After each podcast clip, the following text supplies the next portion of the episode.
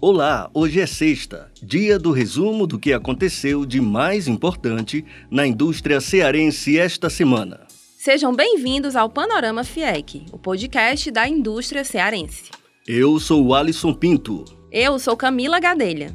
Nós tratamos dos temas mais relevantes do setor produtivo. O podcast é uma realização da FIEC, Federação das Indústrias do Estado do Ceará, e é veiculado toda segunda, quarta e sexta-feira, sempre no fim da tarde. Confira as notícias com mais detalhes em nosso portal sfiec.org.br.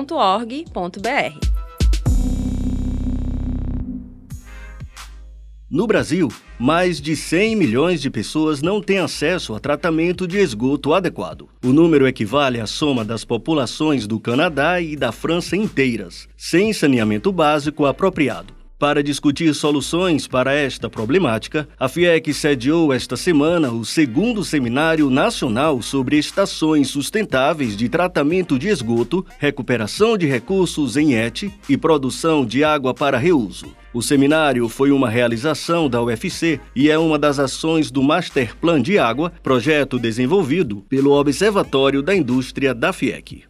Atendendo a um pedido do Sinduscom Ceará, o presidente da FIEC, Ricardo Cavalcante, reuniu na segunda-feira, na Casa da Indústria, o deputado federal Domingos Neto, relator geral do Orçamento 2020, e empresários do setor para dialogar, entre outros assuntos, sobre a medida provisória 889-2019, que trata sobre as regras dos saques do Fundo de Garantia por Tempo de Serviço, o FGTS. As novas instalações do IEL Ceará foram inauguradas na segunda, dia 4 de novembro, com a presença do presidente da FIEC, Ricardo Cavalcante, da superintendente do IEL Ceará, Dana Nunes, de diretores, empresários e colaboradores da FIEC, SESI e SENAI. Na ocasião, foi comemorado o aniversário de 48 anos do IEL Ceará, completados no dia 30 de setembro. Sob a nova gestão, o IEL Ceará se reconfigura para o mercado, expandindo seu portfólio para uma atuação focada na gestão da inovação, intensificando as ações voltadas aos estudantes e às empresas do Estado.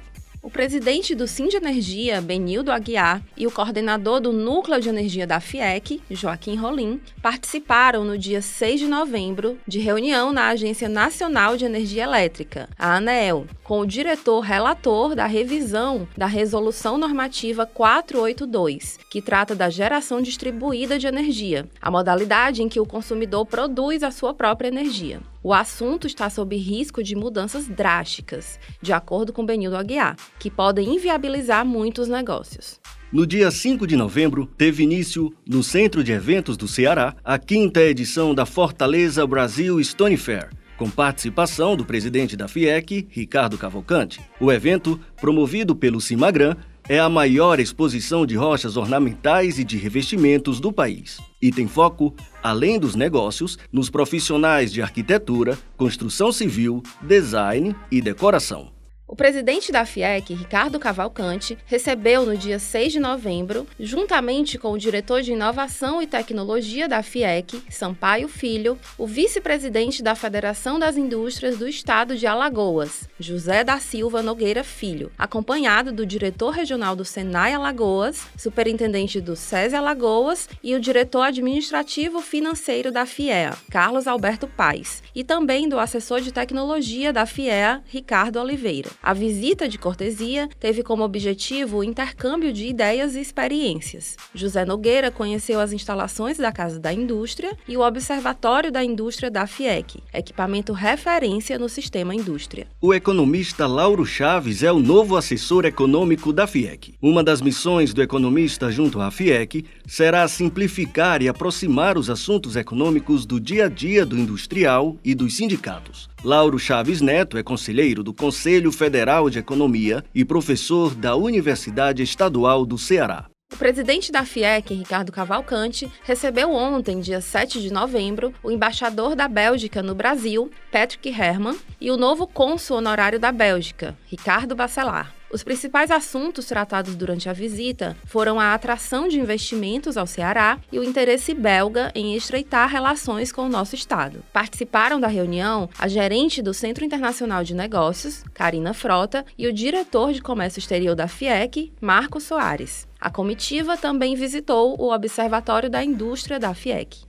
Em votação ocorrida na Assembleia Geral Extraordinária do Conselho de Representantes da FIEC, na manhã de ontem, dia 7 de novembro, ficou decidido que o prédio que abriga a instituição receberá o nome de Condomínio Casa da Indústria, Edifício Beto Studart. O prédio anexo passa a se chamar Edifício Fernando Cirino Gugel. A homenagem aos ex-presidentes foi uma decisão unânime dos conselheiros. A FIEC e o SEBRAE realizaram hoje, durante todo o dia, na Casa da Indústria, o encontro de negócios entre micro e pequenas empresas com trading e comerciais exportadoras. As empresas inscritas participaram de encontros individuais com as empresas âncoras. O objetivo é abrir mercado no exterior para começar a exportar. Os setores atendidos foram alimentos, bebidas, moda e móveis.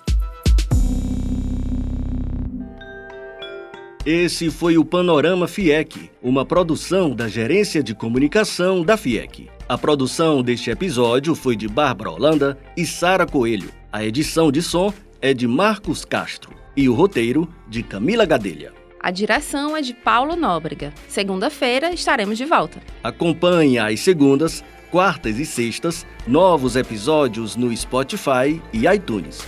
Até mais!